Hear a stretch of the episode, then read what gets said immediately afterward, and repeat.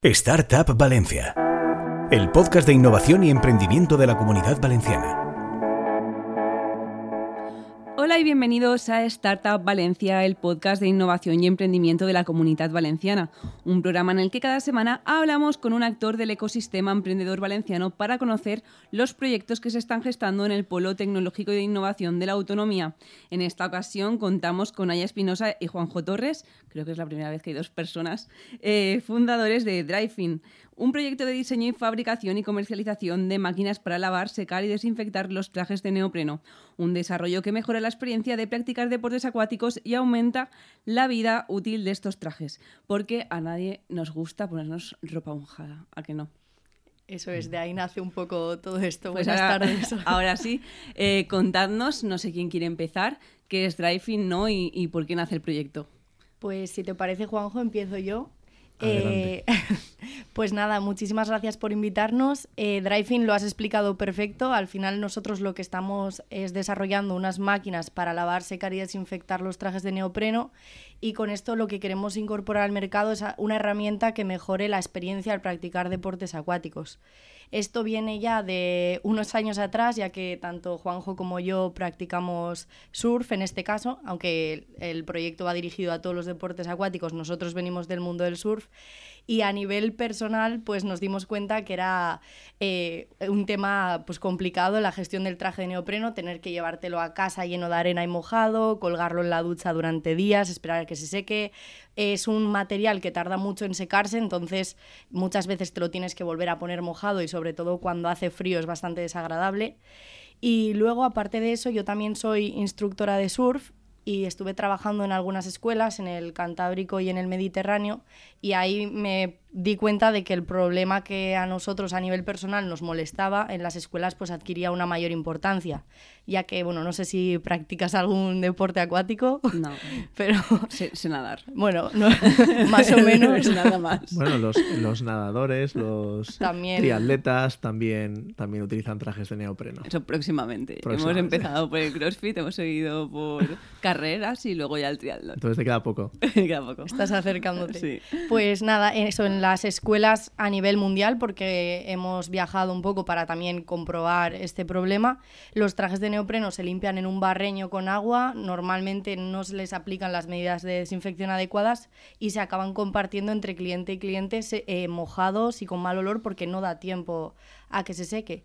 Y un poco eh, por esa necesidad eh, personal nació todo esto. ¿En qué año nace, no? Porque supongo que esto tiene un desarrollo complejo, no es como, ah, me abre una página web. Sí, es un desarrollo largo porque ahora hablaremos de esto, ¿no? De, de que Sí. no somos una web que es donde las startups eh, se potencian más, sino que hacer un producto exige una bar- tiene una barrera de entrada más importante en financiación. Entonces tienes que, que pasar tiempo ganándote la, la confianza del ecosistema, del mundo de la inversión, solo para poder empezar realmente. Entonces, pues sí, hemos tenido que, que caminar todo ese proceso. Y fue en el 2019, eh, más o menos, cuando comenzamos. Claro, a mí como me gusta abordar los procesos en orden, me gustaría que explicáis, porque es verdad que no habitu- habitualmente tenemos a gente de producto, ¿no? ¿Cómo, cómo empieza el recorrido de esto? Bueno, tengo una idea. Un día se me ilumina y digo, quiero hacer una máquina Pues- que es la base que no, y luego, ¿a qué hago? ¿Qué, ¿Cómo empiezo? Pues en nuestro caso, y venía quizás de que compartíamos esta inquietud, pero yo ya venía de, de haber hecho alguna startup y conocía el ecosistema, dijimos, bueno, pues planteemos una idea y aprovechamos la oportunidad de un concurso que, que tuvo lugar en aquellas fechas, que era del Banco Santander, que, que se llamaban allá, ¿cómo era? El Explorer, un programa para jóvenes emprendedores. Cierto. Y, y entonces lo presentamos ahí. Esta empresa, que tiene su sede social en, en Vitoria, que es de donde es Naya, yo soy valenciano, eh, pues ganó el Explorer en Álava. Esto ya pues nos dio un empujón en reconocimiento y además una oportunidad porque Naya como representante tuvo la oportunidad de ir a Silicon Valley con todos los ganadores de, de toda España y, bueno, ya fue como empezar a, a vivir ¿no? y a sentir la oportunidad.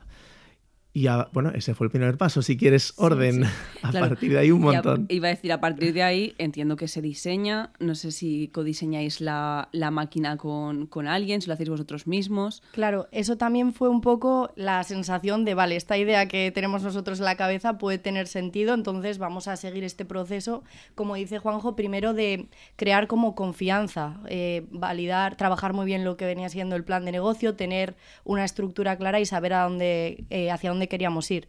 Pero ni Juanjo ni yo somos técnicos y al final queríamos desarrollar un producto que tenía este componente.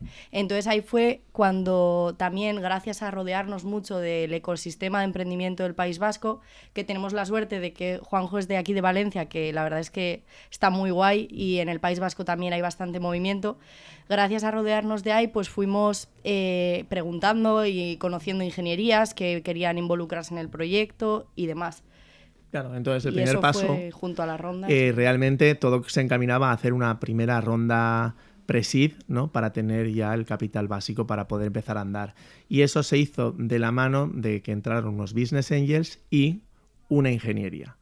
Eh, lograr que una ingeniería se involucrara en el capital era importante para nosotros porque no éramos la parte técnica, los, los cofundadores. Y esto dio como seguridad a, a nuestros potenciales inversores. Y así fue como empezamos. En realidad ese primer capital llegó por esa vía y previo a eso fue pues la lucha de darnos a conocer, de, participar de todos los entornos de mentorización y de, y de aceleración del ecosistema. Que... Concursos de emprendimiento también, un poco Ganamos premios, bueno, participamos en todo, ¿sabes? Y, y ahí hicimos esa primera ronda y empezamos a diseñar realmente el prototipo. Iba a decir, a mí una cosa que hay que me entra la curiosidad siempre es, vale, tengo el prototipo porque tengo la ingeniería, ¿no? A partir de ahí, ¿cómo empiezo a elegir materiales? ¿Cómo va a ser el diseño? Que bueno, entiendo que lo hacéis con la ingeniería, colores, no sé. ahí cómo se decide, ¿no? ¿Cómo es ese proceso? Si me permites, esto es como, eh, hablamos de que las startups por definición son mucho más de, de software, ¿no? Pero es como si tú has trabajado con informáticos, es lo mismo. El informático tiene una capacidad técnica, pero tú tienes que definirle lo que quieres que haga. Él no sabe nada de lo tuyo. Puede traducirlo, pero no sabe nada si no eres tú el que está encima, ¿no? Pues esto es igual. En realidad, eh, tú vas a hacer un producto y quien tiene la capacidad técnica de hacerlo es el ingeniero y su ingeniería. Pero ellos mm, tienen que guiarse por todo lo que tú les vas a contar de las necesidades de los clientes. Claro, que eres nosotros tú quien somos los conoce. como las relaciones o lo que dice Juanjo entre los clientes y sabemos lo que queremos, pero no sabemos hacerlos y ellos les tenemos que ir guiando para conseguir el producto que ahora hemos conseguido por fin. Y ya llegaremos a que este fin de semana pasado presentamos la máquina definitiva en una feria de surf en Bilbao pero llegó un momento que, con la ingeniería estaba saliendo una máquina, una máquina que resolvía el problema, que era eficiente, pero que era horrorosa. Y entonces, o sea, en plan, era de aluminio plateado, tal, era completamente industrial. No, horrorosa no era, era simplemente industrial. Entonces pensamos, nosotros no necesitamos, o sea, no buscamos esto, es una máquina que va a estar presente en entornos que molan, ¿no? claro. Y, y ahí tienes que ser tú el que lanzas la, alerta y decir, ostras, no, no, no, es que no es por aquí. Volver a reflexionar con la ingeniería, asesorarte con diseñadores y, al final eh, lo llevas a donde tú quieres, ¿no? De que tu visión se haga realidad, pero depende un montón de, eso, de que tú lideres las cosas como emprendedor, una figura así como muy amplia, ¿no? Pero, pero es gracias a los ingenieros y a los informáticos y a todas las personas más técnicas que hay a tu alrededor, pero tú tienes que, saber lo que quieres, ¿no? ¿Quiénes son vuestros clientes? Que bueno, entendemos que son las escuelas, ¿no? Pues como decías, de surf, de piragüismo, todo lo que implique neopreno. ¿Cómo llegáis y qué feedback os están dando, ¿no? Lo habéis presentado en la máquina en una primera feria. No sé qué, os llega, ¿no? Si están interesados, si muestran sorprendidos o dicen, bueno, pues de momento eh, seguimos dando trajes mojados, aunque luego haremos una lista de escuelas que, eh, ¿no? y servicios que tienen trajes sequitos para que la gente vaya ahí más a gusto a ponérselos. Sí, pues Eh, bueno, realmente, eh, como dices, nos dirigimos a todas las empresas. Ahora mismo estamos en esta primera etapa B2B, empresas que utilicen trajes de neopreno para realizar su actividad comercial. Y hasta ahora sí que hemos estado hablando con ellos y les hemos contado el proyecto, pero la verdad es que ha habido interés porque es algo que ahora mismo no existe y cada uno se va apañando como puede, o sea, comprando un montón de trajes, creando como, utilizando un montón de espacio para hacer como una rotación de viento, como un túnel, tal. Bueno, pero eso es que nosotros, claro, llevamos ya tanto tiempo, eso que enumeran Naya son las excepciones más excepcionales. Eso es, la regla general es el barreño. Es un barreño o una cubeta gigante con 10 mm, centilitros de colutorio dental. Y eso es lo que se usa cuando todos sabemos, y es momento de decirlo aquí, que los trajes están meados. Ah, y entonces eso, es una cosa que no he Eso es así, ya está. Es así. Eso es un hecho y ya está. Entonces vamos a dejarlo correr, pero es lo que hay. y todos lo sabemos. Entonces lo que se hace es sumergirlo mm. y colgarlo de una percha al sol el hecho de sumergirlo no garantiza ningún tipo de desinfección, lo sabe todo el mundo, y el hecho de colgarlo al sol, aparte de que deteriora los trajes, nunca los seca realmente y, por eso lo que tú dices, que aunque no hayas practicado demasiado, lo conoces. Los trajes se comparten mojados y, y sucios y malolientes, pero bueno, mojados es súper desagradable realmente y, por eso la oportunidad. Entonces la gente entiende muy bien ese dolor, lo entienden. Eso es lo que desde el principio está súper bien percibido. A todo el mundo le llamaba la atención cuando les comentábamos el proyecto. Y entonces ahora que realmente, como ha dicho Juanjo, hemos presentado la máquina, la gente lo que tenía ganas era de ver la máquina y el feedback que hemos recibido ha sido muy bueno. Eh, ¿Os ha dado miedo en algún momento implicaros en un desarrollo de este tipo? Aunque tenéis unos inversores iniciales, no sé si da miedo, ¿no? Porque al final supongo que eso, eh, que un desarrollo como el de vuestra máquina supone una inversión alta. como comentaban, no es igual que decir, pues bueno, desarrollo una web con mi tiempo, ¿no? Que al final gasto mi tiempo, pero aquí es tiempo y dinero. Sí. No sé si da más miedo enfrentaros a ese pues, proyecto. Hombre, no sé, y me podría poner aquí muy filosófico, pero miedo, el miedo siempre está ahí, pero de verdad que nosotros, eh, o sea, somos muy emprendedores, pero de libro, ¿no? Es como que realmente vivimos esta experiencia sabiendo que es increíble todo lo que se aprende en tantas dimensiones. Pero es que una de ellas es el miedo. Es decir, tú al final lo que aprendes es a traducir el miedo en... Mm, son problemas que tienes que solucionar. Eso, te aparecen problemas todo el rato y los solucionas. Entonces, cuando ya has superado varias decenas de problemas, pues te vas dando cuenta de que más o menos siempre los puedes solucionar. Con lo cual evitas el miedo y el sufrimiento inherente y directamente te centras en solucionarlo. Porque sabes que realmente sueles poder solucionarlo casi todo o cambiar las cosas. al final todo sale. Claro, eso iba a decir em, que hay, que tener en cuenta ¿no? para un desarrollo de este tipo y cosas que, vos, que os han pasado y diríais, ¿esto?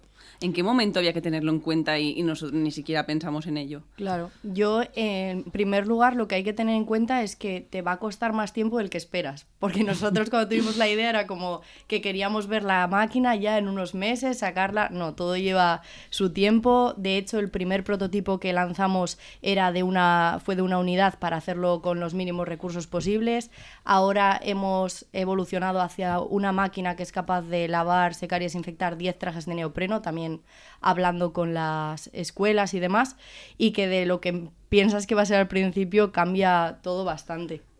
Yo creo que eso que de lo que hablan allá, de cómo hemos cambiado, por ejemplo, el número de trajes, eso se deriva de muchísima información con el que va a ser tu cliente. Esto es un poco metodología lean, ¿no? Pero, o sea, realmente tú tienes que estar súper al lado de, de tu potencial comprador, porque si no te estás montando una película de lo que tú crees que necesitan y eso no corresponderse con, la realidad. Y eso ha sido básico, es decir, has de estar en un poco entrevista de, con el cliente todo el rato.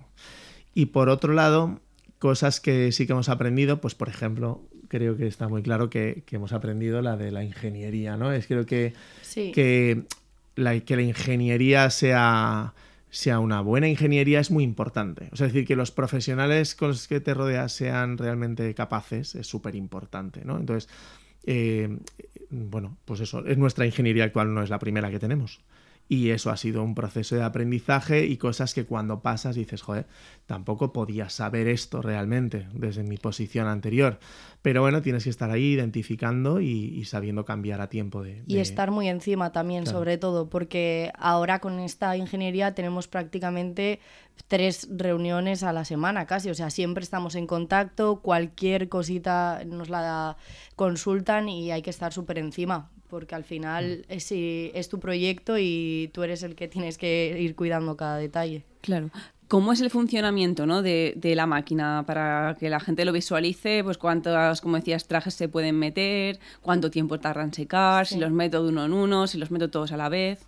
Pues el traje, eh, como he comentado, caben 10 eh, neoprenos, o sea, el traje, la máquina caben 10 trajes de neopreno a la vez y la hemos hecho de forma que sea lo más eficiente posible. Más o menos es un metro por un metro y dos metros de, de alta, sería como una máquina bending un poco para que la gente se haga una idea. Y la forma de colgarlos es súper sencilla.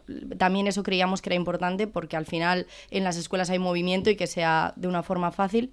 Y luego tiene eh, varias funcionalidades. Por un lado se puede hacer solo el lavado, el lavado más el secado y solo el secado, dependiendo también de las necesidades de cada momento que tenga cada cliente. Y además de esto, el lavado y el secado tiene diferentes programas para también dependiendo el grosor del traje, pues puedan elegir uno u otro. Pues por ejemplo, los trajes de, de, verano y cortitos tardarían menos en secarse que los de buceo por el grosor. Y más o menos andamos alrededor de una hora y media para secar eh, la mayoría de los trajes. Claro, estaba yo pensando que aquí el modelo de negocio pueden ser muchos, ¿no? Porque puede ser desde vender la máquina, obviamente, hasta para gente que tenga su propio neopreno, pues al final que paguen un X dinero eh, por, poder secar su traje, si devolvérselo a casa, ¿no? Que quien tenga traje de neopreno, que tú, por ejemplo, que surfeas, pues hmm. tendrás traje de neopreno en casa. Aunque mucha gente surfea en Valencia. ¿eh? Sí, sí. Surfea en Valencia más de lo que crees. Por eso. Pero bueno, aún así, en el País Vasco, en el Cantábrico, pues hay más más cultura de, del surf, pero, pero de Valencia no, no te asomes a la Malvarrosa hoy, que no vas a caber, seguramente. No, no, yo acabo de venir de allí y había, pues igual 15 personas mínimo eh, dentro, luego otros 15 fuera con los corchos, mm. estaba bastante lleno. O sea que hay más mercado del que pensamos. ¿Dónde pensáis fabricar? ¿no? Porque al final, ¿cómo se aborda este proceso? Porque ahora acabáis de sacar ¿no? la primera máquina definitiva, pero entiendo que si os, se os acumulan las peticiones, tiene que haber un plan. Ya estamos fabricando, de hecho. Eh, como decíamos, este fin de semana pasado fue la presentación oficial dentro de, una, de un festival de, de surf en Bilbao, al lado de la Ría y del Guggenheim, un sitio así muy especial que nos vino muy bien pues, para hacer una presentación mundial de la máquina. ¿no? Y, ya estamos fabricando las primeras unidades que, que se entregarán antes de este verano. Nuestra ingeniería está en Navarra, que ahí hay un entorno industrial muy centrado en este tipo de maquinaria. Entonces tenemos a favor que pues todos, todos los componentes están en la misma, en el mismo polígono prácticamente. Así que, eso es una ventaja ahora mismo que hay tantos rollos con los suministros. Y, nada, pues pues esa parte la tenemos bastante bien atada, eh, con lo cual la, parte que nos afecta a, a Naya y a mí y al equipo es realmente ir, consiguiendo los clientes porque las máquinas se fabrican sin, sin mayor problema ahora que ya están diseñadas y probadas. No sé si en esa parte de uso para las compañías hay una parte de software externo, me refiero a la máquina, claro, tiene su propio software, pero pues eh, para, para, la utilización. Muy bien. Eh, de hecho, estas máquinas, las primeras, bueno, ya desde las primeras unidades, saldrán con conectividad de forma que eh, nosotros podamos tener un panel de control donde se podamos ubicar a nivel geográfico las máquinas que, que hay, en qué deportes están, como el estado de esas máquinas, y luego los eh, dueños de las máquinas, o sea, los clientes de las empresas, podrán ver desde su móvil pues el tiempo que le queda al ciclo, podrán ver el nivel de desinfectante que tiene la máquina y pedirnos directamente a nosotros desde ahí, ver eh, si, está, si tiene algún tipo de avería, cualquier cosa, poder controlarlo desde ahí. Hmm. Claro, aquí cómo se captan los clientes, no sé si al final los tenéis que poner, aparte de las ferias, obviamente, a visit y bueno, que, bueno, y, los medios, ¿no? Que al final comunican, pero tenéis que ir a cada escuela o cada negocio a captar, a presentarle el proyecto. ¿Cómo se hace esto, no? Pues precisamente, que hablábamos antes, que yo había tenido ciertas experiencias previas ¿no? en startups, pues puede vivir lo que es mm, competir en Google, ¿no? Y, me pareció mm, como algo que se vende como una ventaja, me parece algo bastante complejo y terrible, ¿no? Y de repente para poder estar ahí es un auténtico chorreo de dinero solo para poder estar. Y encima te cambian el, algoritmo cualquier día y se te hunde todo y es, no sé, me pareció un poco indeseable, en verdad. Con lo cual eso fue una de las cosas que nos hizo pensar en producto físico. Y nosotros, esta máquina que, que lava, desinfecta y seca los trajes va dirigida a las escuelas, a los centros, a las tiendas de alquiler, como decíamos, en surf, en paddle, en triatlón, en barranquismo, ríos, montañas, allí donde haya neoprenos, ¿no? Pues eh, uy, me he, hecho, me, me, he liado yo solo aquí haciendo la intro. No, que al final no. nosotros tenemos a los clientes muy segmentados. Claro, entonces... eso es lo que quería decir. Disculpa, que, que vale, vale. tenemos los clientes segmentadísimos. Sabemos dónde, si tú quieres ir a la Marina en Valencia, sabes dónde están y son cuatro. Lo decía por lo de Google, que uh -huh. si tú tienes que ir así a, un, a, a una cosa súper mayoritaria es muy complejo. Nosotros en realidad sabemos quiénes son y claro, los podemos visitar o escribirles o lo que sea, pero sabemos quiénes son con nombre y apellido. Y al final, al ser un producto también novedoso, creemos que va a ser súper importante, sobre todo al principio, acercarnos nosotros a ellos, contarles, o sea, una relación muy, muy cercana y muy directa. Esto luego en el momento que ya esté en sitios estratégicos, pues es una cosa que en estos sectores todos se conocen, entonces ya va a ser eh, más fácil llegar a, a, más gente, pero en esta primera etapa nuestra eh, visión es eso, mucha cercanía, también tener un Mm. buen vídeo promocional del producto para que la gente lo pueda ver bien, una página web y, y bueno, llamadas, ya visitas. lo tenemos. Bueno, sí, Así pero... que está mucha gente supongo pensando, pero ¿cómo es esto que están Puede describiendo? Que entren, que entren a buscarlo. En driving.com o en Instagram. Sí, sobre eh, todo en la web y en ver. Instagram vamos publicando cositas y ahí se ve ya la máquina definitiva. Eh, habéis, estáis en lanzadera, ¿no? Eh, Mm. de hecho, me han hablado de vosotros y digo, pues ya me he adelantado yo porque los voy a entrevistar esta tarde. Mira qué bien. Eh, mira qué bien. ¿Cómo ha sido ese paso, no? Entiendo que es en parte ese. Bueno, tú eres de Valencia, pero ¿por qué habéis acabado en Valencia desarrollando el proyecto? No sé si Claro, ha sido yo- por lanzadera o por qué. Yo, yo soy de Valencia y muy fan de Lanzadera desde hace muchos años. Yo Sí. apliqué a Lanzadera en su primera edición hace 10 años y me siento muy orgulloso de que hayamos entrado ahora 10 años después que se cumplen. Naya es vasca y ahí también hay un ecosistema bastante potente y como siempre hemos sido muy del ecosistema porque hemos aprendido un montón y nos han apoyado un montón. Estuvimos, por ejemplo, en el País Vasco en Berry App, que es otra aceleradora, y, y- y mientras optábamos a Lanzadera. Sí. Que, que nos dijeron en una ocasión, estáis un poco lejos del producto todavía para poder entrar, pero nos gusta la idea. Cuando ya tuvimos el producto muy cerquita, lo reintentamos y entonces nos aceptaron. Y bueno, que Naya se llene la boca hablando de lanzadera, nosotros No, estamos encantados. La verdad es que siempre, como he dicho, tenemos la suerte de que Juanjo es valenciano, yo del País Vasco, y eso nos da, joder, pues al final más oportunidades, porque nos permite conocer los dos ecosistemas. Y Lanzadera, sin duda, era un sitio que teníamos en mente porque nos parece súper potente y de hecho ha, ha superado las expectativas, porque el nivel de gente, de energía, de personas es una pasada.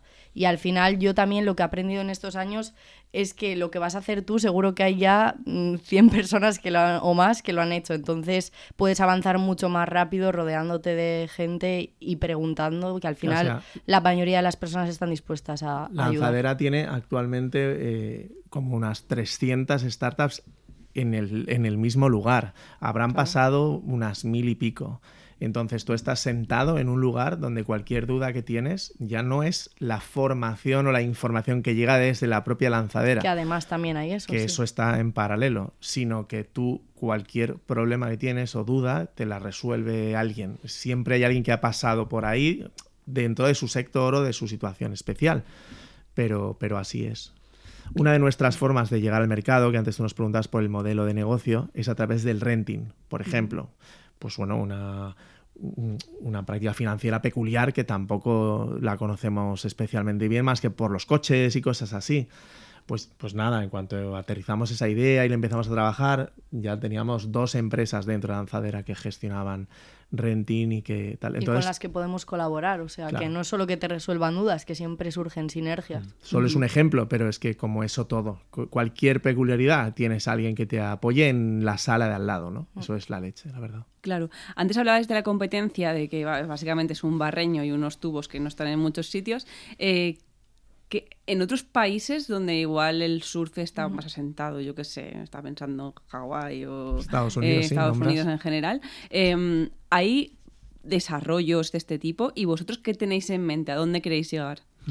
Pues justo esa era un poco nuestra duda también. Entonces, eh, hace un par de años, Juanjo y yo fuimos a la feria de surf más importante del mundo, que se hace en Orlando, en Estados Unidos, y ahí lo que vimos, o sea, lo único que vimos fue a un señor canadiense que había creado como una especie de armario con un calefactor con rayos ultravioleta y él lo utilizaba para el sector del hockey, para desinfectar un poco las protecciones del hockey y tal, y había visto que en el surf pues podía tener cabida y él estaba ahí con su producto, pero vamos, que ni, ni limpiaba ni desinfectaba y el tiempo de secado era bastante, bastante elevado.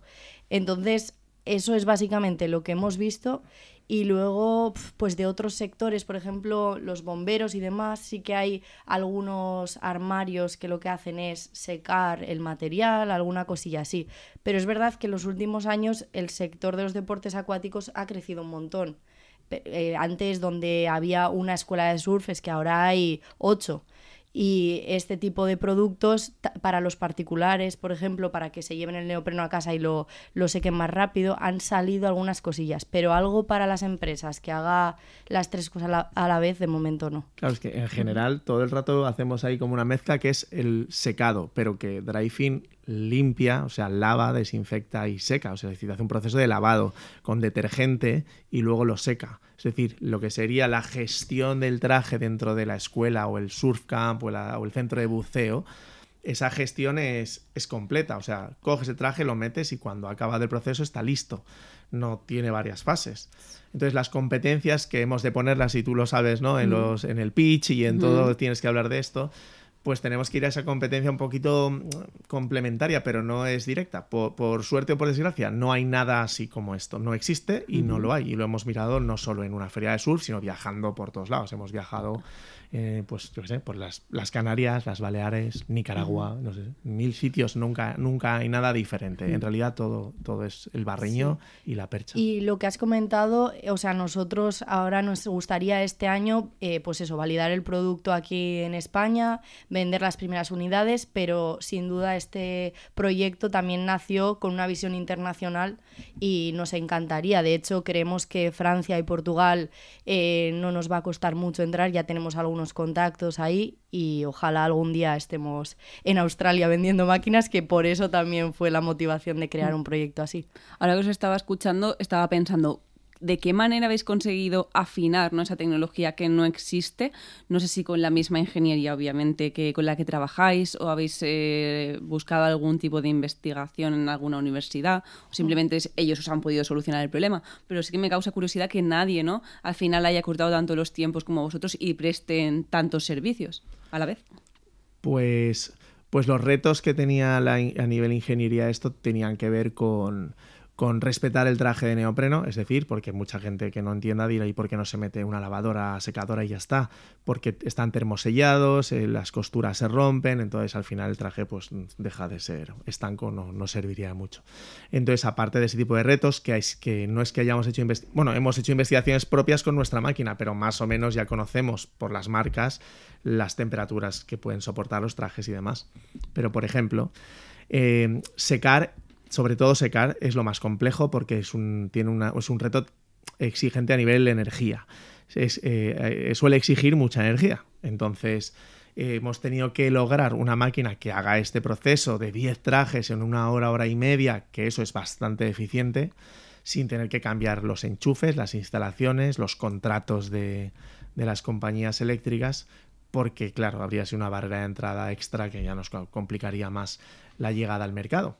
Entonces, eso sí que han sido, pues, trabajo con nuestra ingeniería. Mm, O sea, es decir, los retos son los que nosotros identificábamos y luego cómo podíamos lle- llevarlos a realidad. Si nos dicen, no, pues el secado van a ser seis horas, pues, pues tampoco nos sirve. O sea, hemos tenido como unos criterios de lo que tenía que acabar siendo y, nos ha costado bastante, pero hemos ido acertando al final. Em, estamos llegando ya al final de la entrevista, aunque parezca que no, porque el tiempo, como siempre digo, el tiempo se pasa muy rápido. Eh, en la parte de financiación, no sé si tenéis previstas nuevas rondas de financiación.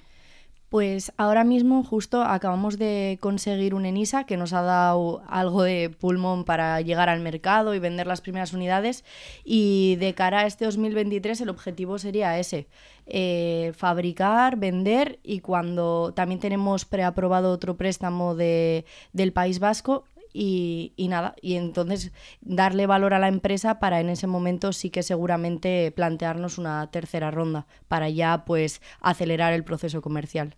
Pues como ya habéis hablado de los objetivos para este 2023, ya solo me queda preguntaros un consejo ¿no? para los emprendedores, uno cada uno, ¿qué les diríais ¿no? de, después de estos 19, 29, dos o tres años, tres años ya, ¿no? Sí, tres, sí. cuatro Tres años cuatro, sí. eh, desarrollando ¿no? eh, la compañía. Juanjo, empieza tú, Nos- que tengo nos que estábamos pensar. mirando los dos en plan, tú primero. Qué difícil esa pregunta. Pues consejo para emprender. Si, el consejo es para el emprendedor, pues sería uno, que ahora se, me ocurrirá algo. Pero mira, me llevé a mis sobrinos de 20 años, a dos de ellos, a, la presentación en Bilbao. Y me los llevé para que vieran de qué iba toda esta historia y entendieran que, tienen esa posibilidad. eh, que tenían la posibilidad de ser eh, la camarera que estaba sirviendo en el evento o la persona que contrata a la camarera. Y no es que una vida sea especialmente mejor que la otra, es decir, ambas vidas van a tener sus problemas, pero que eligieran en ese sentido que se, y que se dieran cuenta de que tenían esa posibilidad. Porque parece que se nos eduque para tener solo la, la primera, ¿no? Ser el que sirve el café. Mm, dale una vuelta y empodérate en eso entendiendo que puedes pero es que nos falta información para, para poder llegar a esa mente, ¿no? Y a ese programa mental. Entonces, pues para mí un consejo es meterte en estos ecosistemas, llamémoslo ecosistema, Porque nos te, esa palabra, ¿eh? nos fascina.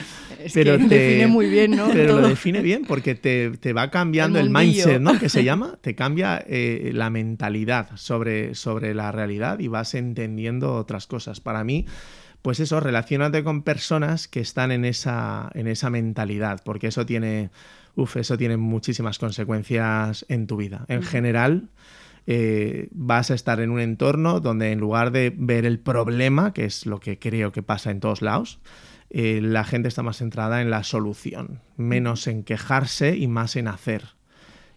Pues mira, ese es mi consejo. Para mí es métete en este rollo porque al final tu vida te será mejor en general. Naya. Pues mi consejo es métete en este rollo y si puedes en un sector que te guste, porque a mí me flipa el surf, me flipan los deportes acuáticos y preparar solo el vídeo promocional me ha encantado. Ahora nos han invitado a un evento en Fuerteventura y voy encantada.